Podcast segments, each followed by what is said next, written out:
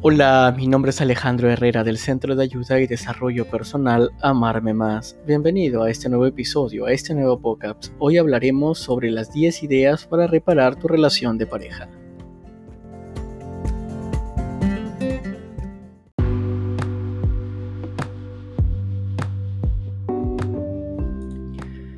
Para poder amar a alguien es esencial respetarle y también entregarnos y aceptarle es necesario que todos esos procesos los hayamos interiorizado previamente en nosotros y en nuestra experiencia.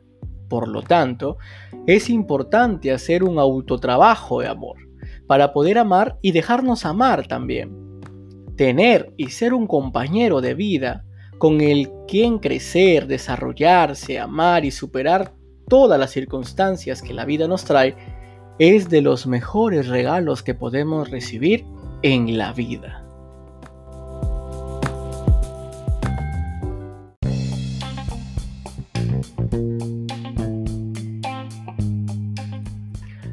Alejandro, ¿y cuáles son los problemas que describen las crisis de pareja?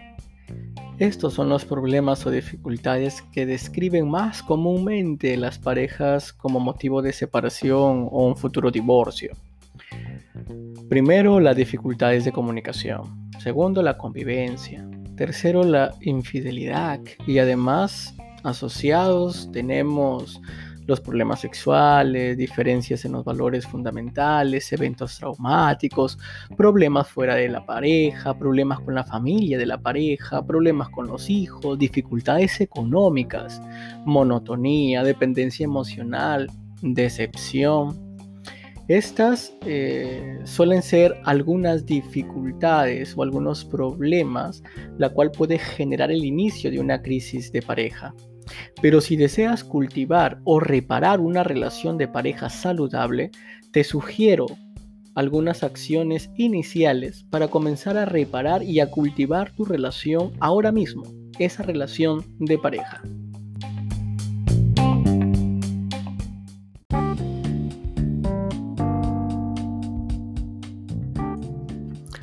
Primero, perdona y perdónate.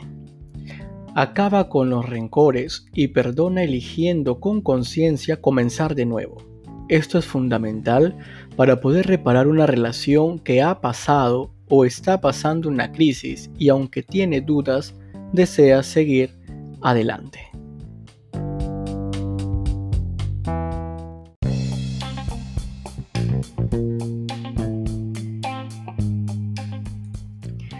Segundo, apoyarse siempre. Ten en cuenta que las personas con las que compartes tu vida, compartes lo más importante de tu vida, tu tiempo, tu amor, tus hijos, tu economía, tu intimidad, tu casa. Sé un buen socio de vida y un gran compañero de tu pareja.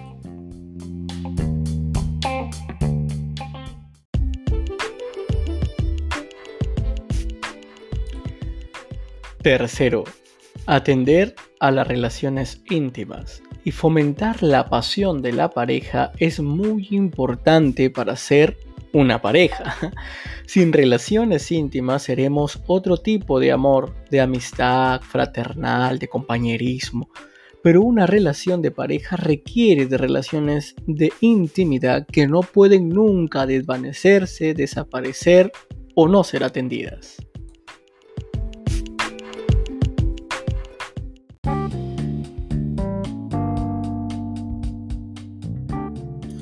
Cuarto, comunicación, pero una comunicación muy atentos. Es importante cuidar la comunicación en la pareja, no dar por entendido o sobreentender a ciertas cosas, decir lo que deseamos comunicar y si no entendemos o algo nos duele, preguntar. También es importante cultivar la confianza en el otro y la tranquilidad de que estamos en un entorno seguros.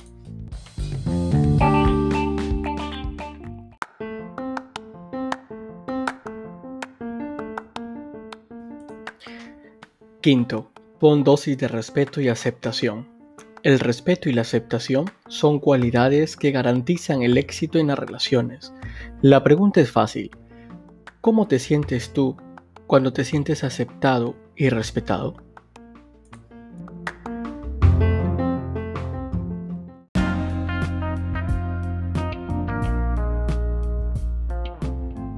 Sexto, cultivar tiempo a solas de disfrute y para los dos.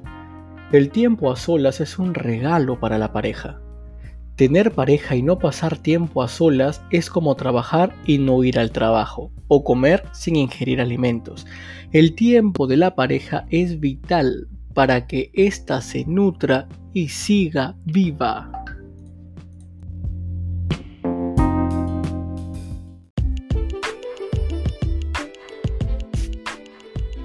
Séptimo, cultiva espacios propios de relax. El autocuidado también hace mucho bien a la pareja y el ocio compartido, el relax compartido o individual acordado también trae muchos beneficios y aire fresco a la pareja.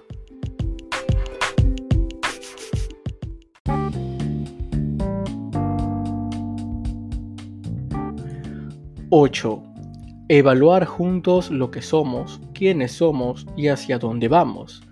De vez en cuando, cuando nos nazca o al menos una vez o dos al año, hacer un reseteo de cómo estamos, hacia dónde vamos, qué somos ahora, qué queremos, y poner en común los proyectos, los sueños, los estados, necesidades, agradecimientos. Muchas veces descubres más en una conversación de un par de horas con tu pareja que en todo un año de convivencia.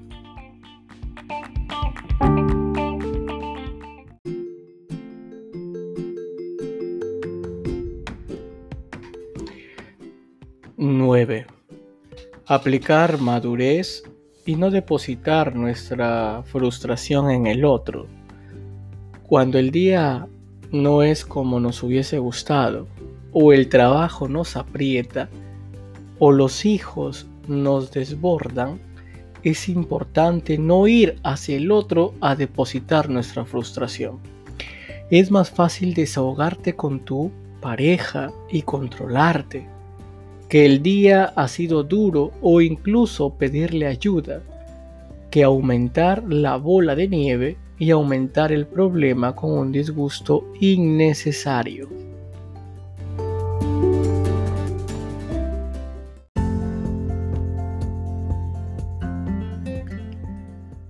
Décimo y última idea para reparar tu relación.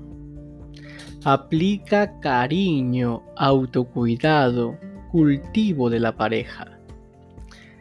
Parar de vez en cuando y pensar que lo que nos hacemos hoy es un día menos que podíamos haber hecho.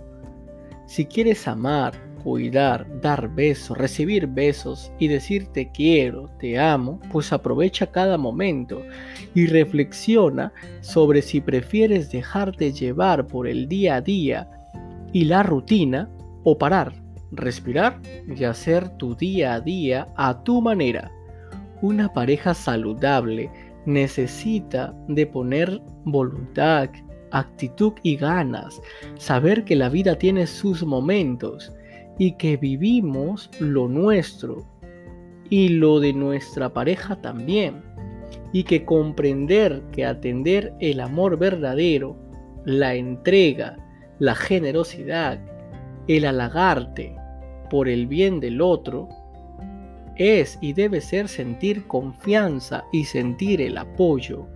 Recuerda que ya no eres tú, ya no soy el yo, sino somos nosotros. Ya no son tus hijos, son nuestros hijos. Ya no eres uno, sino son dos.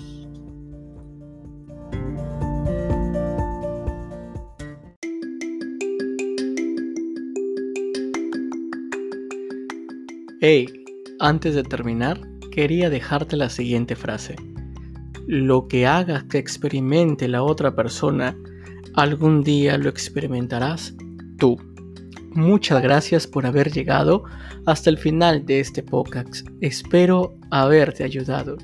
No olvides compartirlo y seguirme en mis redes, en Facebook como Amarme Signo Más o en www.amarmemás.pe. ¿Sabes? Uno de los problemas de ortografía de la vida es no saber poner un punto final para poder volver a empezar. Gracias.